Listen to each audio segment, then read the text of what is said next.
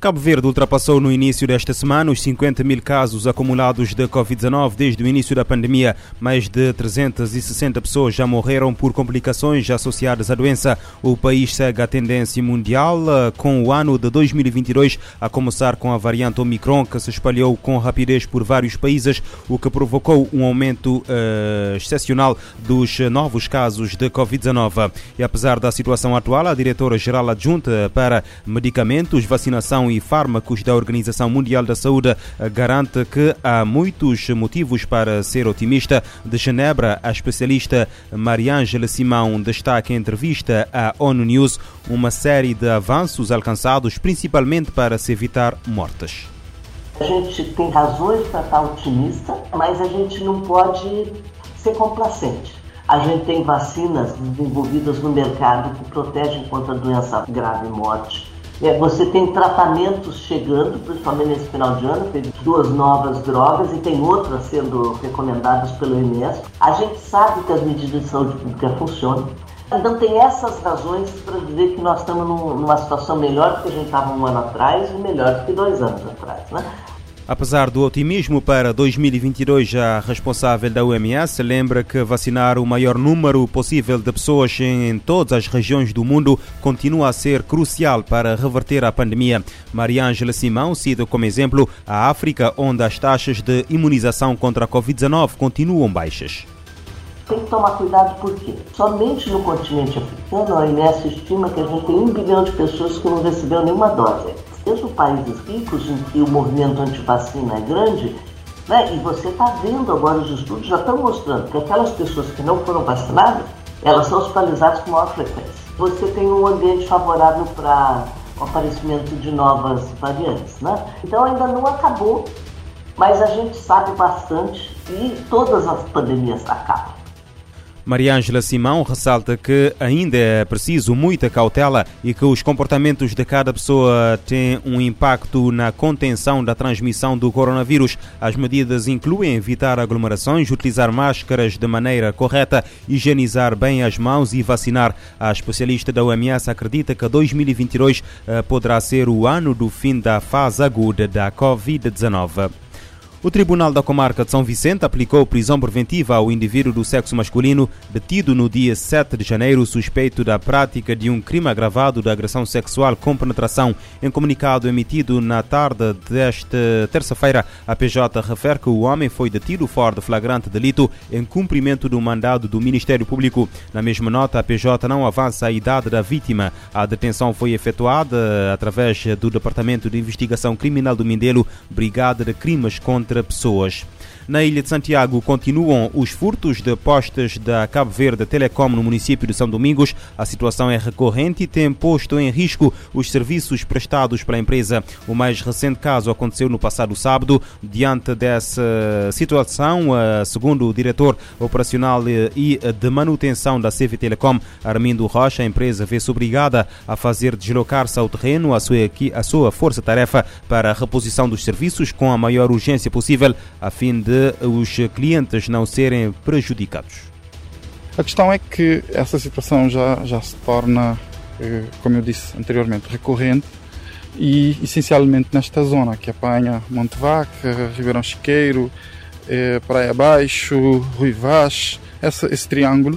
Eh, nós temos, por exemplo, só para terem uma noção, ano passado, ao longo do ano todo, nós tivemos aproximadamente mais de 40 ocorrências de de alguma forma de corte de serviço por ação de terceiros, sendo que a maioria é por, eh, por, por, por vandalismo.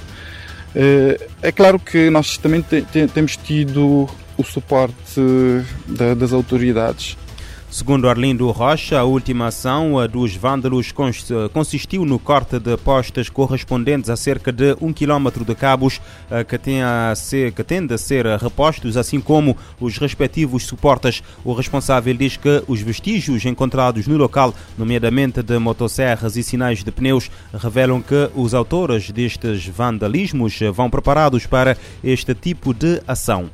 Pelo menos 27 pessoas foram assassinadas por agentes das forças de segurança da Venezuela e da Guarda Nacional Bolivariana desde 1 de janeiro. A denúncia foi feita na terça-feira pela ONG venezuelana Controlo Cidadão. Através da rede social Twitter, a ONG afirma que a Polícia Nacional lidera as execuções eh, potencialmente ilícitas, eh, sem precisar o número de vítimas nem que outros organismos estão envolvidos. A Controlo Cidadão, que supervisiona setores da segurança, defesa e das Forças Armadas Bolivarianas da Venezuela, denunciou a 6 de janeiro que agentes policiais e militares mataram 51 pessoas em dezembro de 2021 em operações que tiveram lugar em 11 entidades federais do país. Segundo a ONG, estas mortes foram justificadas pelo Estado venezuelano como confrontos com criminosos, mas na maioria dos casos eh, poderiam ser chamados execuções extrajudiciais em violação do direito à vida, à integridade pessoal e aos devidos procedimentos judiciais. Duas pessoas morreram nesta terça-feira na sequência da queda de uma aeronave de instrução pertencente às Forças Armadas da Defesa de Moçambique, no bairro do uh, aeroporto na cidade de Maputo. De acordo com a Voz da América, as vítimas mortais do acidente aéreo são o instrutor e instruendo que não resistiram ao impacto violento da queda do aparelho nas proximidades do aeroporto internacional de uh, Mavalan.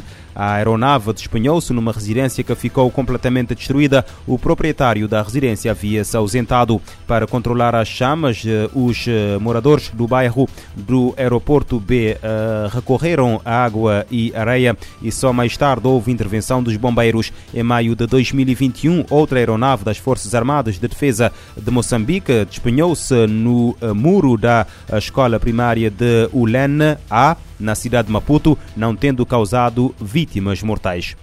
Um português eh, condenado em janeiro de 2021 à prisão perpétua por matar a ex-namorada no Luxemburgo vai mesmo cumprir a pena. Marco Silva tinha submetido um recurso alegando ser inocente. O julgamento final aconteceu esta terça-feira, com o juiz a confirmar a pena inicial atribuída ao homem. De acordo com o jornal Contacto, o homem de 33 anos foi acusado de raptar eh, e matar a ex-mulher a 16 de janeiro de 2017. Esta foi dada como desaparecida no dia 15 e dois dias depois o seu seu carro foi encontrado em território francês, perto da fronteira com o Luxemburgo, carbonizado. A defesa de Marco Silva tentou, ao longo do julgamento, invocar a pouca certeza em relação à origem dos vestígios de ADN encontrados num rolo, no rolo eh, de fita adesiva junto ao carro da vítima, tendo inclusive um perito sido ouvido. No entanto, o juiz do Tribunal da Relação acabou por confirmar a prisão perpétua para o português. O casal tinha um filho em comum. Marco foi detido seis meses após o homicídio e condenado a um ano.